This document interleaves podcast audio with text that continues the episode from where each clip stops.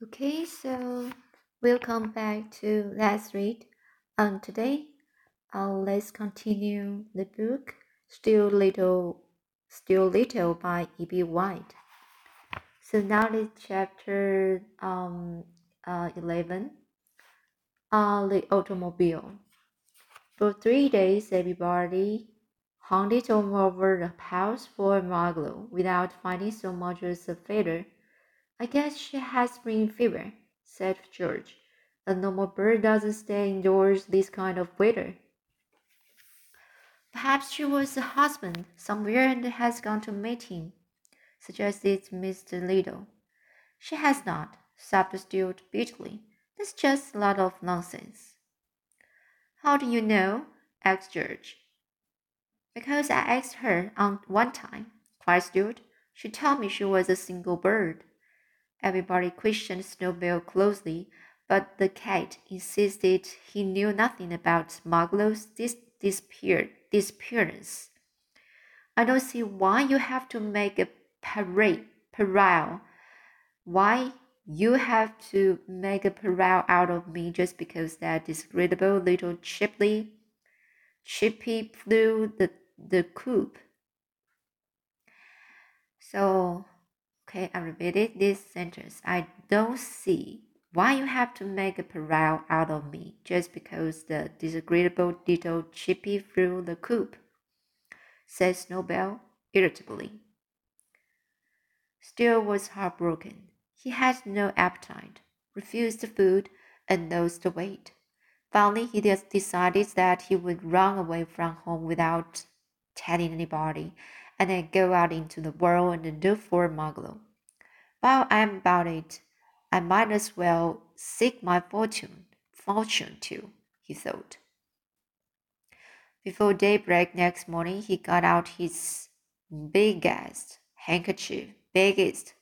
Before daybreak, break, daybreak next morning, he got out his biggest handkerchief and in it he placed his toothbrush, his money, his soap, his comb and brush, a clean suit of underwear and his and his pocket compass. I ought to take along something to remember my mo- mother by, he thought. So he crept into his mother's bedroom, where she was still asleep, climbed the lamp cord to her pillow, and pulled a strand of Mrs. Little's hair from her comb. Her comb. He rolled his hair up neatly and uh, laid it in the handkerchief with the with the other things. Then he rolled everything up into a bundle and tied it onto one end of a wooden match, with his grey felt hat cocked gently on one side of his head and his pack slung across his shoulder. Stuart stole softly out of the house. Goodbye, beautiful home, he whispered. I wonder if I will ever see you again. Stuart stood uncertainly for a moment in the street in front of the house. The world was a big place in which to go looking for a lost bird. North, south, east, or west. Which way should he go? Stuart decided that he needed advice on such an important matter. So he started uptown to find his friend, Dr. Carey, the surgeon dentist, owner of the schooner Wasp. The doctor was glad to see Stuart. He took him right into his inner office where, he was busy pulling a man's man pulling a man's tooth. The man's name was Edward Edward Clyde Clydes Clydesdale and he had several bags of gauze. gauze. He had several ways of gauze in his cheek to hold his mouth open good and wide. The tooth, the tooth was hard, was hard one to get out, and the doctor let Stuart sit on his instrument tray so they could talk during the operation. This is my friend Stuart Little, he said to the man with the gauze in his cheek. Was how was suit suit suit replied man as best he could. Very well, thank you, replied Stuart. Well, what's on your mind, Stuart? asked Dr. Carey, seizing hold of the man's tooth with a pair of pincers and giving a strong pull.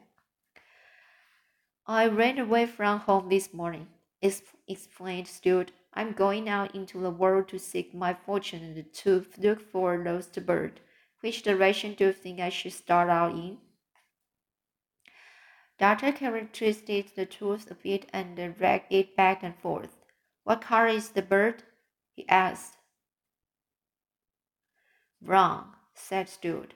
Better go north, said Dr. Carey. Don't you think so? Don't you think so, Mr. Clydesdale? Looking under God, said Mr. Clint Clydesdale. What? cried Stuart. I a look in ant Antro-Arc, said Mr. Uh, Clydesdale.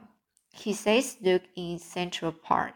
He says look in Central Park, explained Dr. Carey, tucking another big weight of gauze into Mr. Uh, Clydesdale's cheek.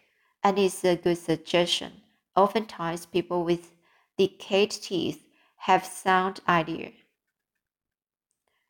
Oftentimes, people with decayed teeth have sound ideas. Central Park is a favorite place for birds in the spring. Mr. Clydesdale was nodding his head vigorously, vigorously, and seemed about to speak again. Ever aunt okayed a bird in Arc are a org a uh, Evan and are for Elway in Org in Connecticut. What? cried Stuart, delighted at his new kind of talk. What say, Mr. Clydesdale? If all aren't okay a bird in intro arc, it a you er work a Evan and art airway and work in Olympic. He says so now uh, the Dr. Carey said he says if you can't locate the bird in Central Park, take a New York take a New York New Haven and a Hartford railway train and look in Connecticut, said Dr. Carey. Carey. Then he removed the rolls of gauze from Mr. Klein, Clydesdale's mouth. Rinse, please, he said. Mr. Clydesdale took took a glass of mouthwash that was beside the chair and rinsed his mouth out. Tell me this, Stuart, said Dr. Carey. How are, how are you traveling? On foot? Yes, sir, said Stuart. Well, I think you'd better have a car. As soon as I get this tooth out, we will see what can be done about it. Open, please, Mr. Clydesdale. Dr. Carey grabbed the tooth with the pincers again and this time he pulled so long and so hard and with such determ- determination that the tooth puffed out, which was a great relief to everybody, particularly to Mr. Clydesdale. The doctor then led Stuart into another room. From the shelf he took a tiny automobile about six inches long, the most perfect miniature automobile Stuart had ever seen. It was bright yellow with flake fenders, a streamlined car of graceful design. I made this myself, Dr. Carey said. I enjoy building model cars and boats and other things when I'm not extract, extracting teeth. This car has a real gas, gasoline motor, motor in it. It has quite a good deal of power. Do you think you can handle it, Stuart? Certainly, replied Stuart, looking into the driver's seat. and blowing the horn. But isn't it going going to attract much attention? Won't anybody stop and stare at such a small automobile? They would if they could see you, replied Dr. Carey, but nobody will be able to see you or the car. Why not? asked the Stuart. Because this automobile is is thoroughly modern modern car. It's not only noiseless, it's invisible. Nobody can see it. I can see it, remarked Stuart. Push that little button, said the doctor, pointing to a button on the instrument panel. Stuart pushed the button. Instantly, instantly, the car vanished from sight. Now push it again, said the doctor. How can I push it when I can't see it? asked Stuart. Feel around for it. So Stuart feels around until his hand came in contact, contact with the button. It seemed like the same button, and Stuart pushed it. He heard a slight grinding noise and felt something slip out from under his head, hand. Hey, watch out, yelled Dr. Carey. You pushed the starter pot button. She's off. There she's there she goes. She's away. She's in the way. Now, will you ever catch him, catch her? So he grabbed the Stuart up and placed him on the table, on a table where he wouldn't be hit by a runaway car. Oh, mercy, oh, mercy, Stuart cried when he realized what he had done. It was a very awkward situation. Neither Dr. Carey nor Stuart could see the little automobile, yet it was rushed on over the run under his own power, bumping into things. First there came the crashing noise over by the fireplace. The hearth broom fell down. Dr. Carey leapt for a spot and pounced, and pounced on the place where the sound had come from. But though he was quick, he had hardly got his hands on the place when there was another crash over by waste basket. Waste basket. The doctor pounced again. Pounce, crash, pounce, crash. The doctor was racing all over the room, pouncing and missing and it's almost impossible to catch a speedy invisible invisible model automobile even when one is a skillful dentist. Oh, oh, yelled Stuart, jumping up and down. I'm sorry, Dr. Carey, I'm dreadfully sorry. Get a butter, butterfly net, shouted the doctor. doctor. I can't, said Stuart. I'm not big enough to carry a butterfly net.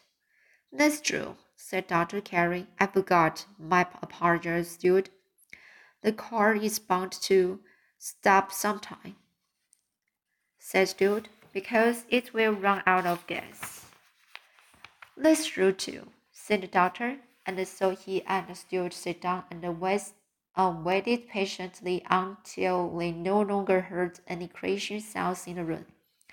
Then the doctor got down on his hands and knees and crawled crawled cautiously on over, feeling here and there, until at last he found the car.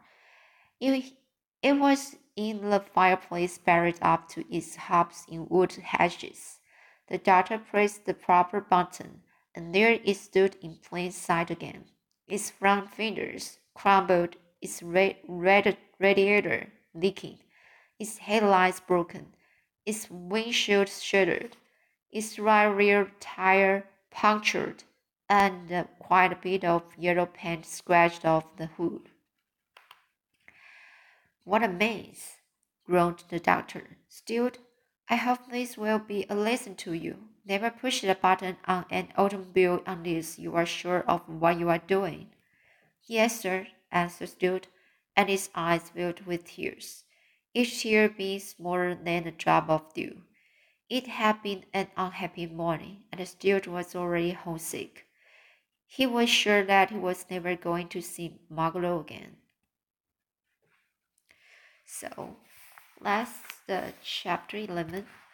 So you can see it's not, uh, it's unlucky to have a, have a, uh, uh, armor's morning. So, uh, sounds like a bad beginning. So Stuart now, now uh, he felt he was uh, he was going to uh, have a uh, he was going to uh, be homesick and sure uh, he guessed he, he seemed never have any possible to see Margaret again. It's very uh sounds very um bad to hear that the story, and uh, mm, yes, but this uh automobile is very so um so special and uh, uh special uh in um the visible part uh he is not only noiseless it's invisible. So nobody can see it. So this is very unbelievable. And even now no any cars can do it. So this was very uh, special. And uh, the patient the doc the the the doctor carries patient is uh, Mr. Uh, Clydesdale and uh, he was uh, he was um, uh, to give a suggestion to uh, Stuart uh, for to uh, to fight to go out to to fight the Margalo, the bird. So he just uh, suggests uh, uh, Stuart uh, to go to Margalo in Central Park. Maybe there has a possible to uh, appear there uh, because um, there are so many birds over there, uh, especially in the spring. So let's see today um, the for this um, this chapter. Okay, so how will be the story going? How will be the story go? And uh, let me just read the next chapter next time. Okay, so see you.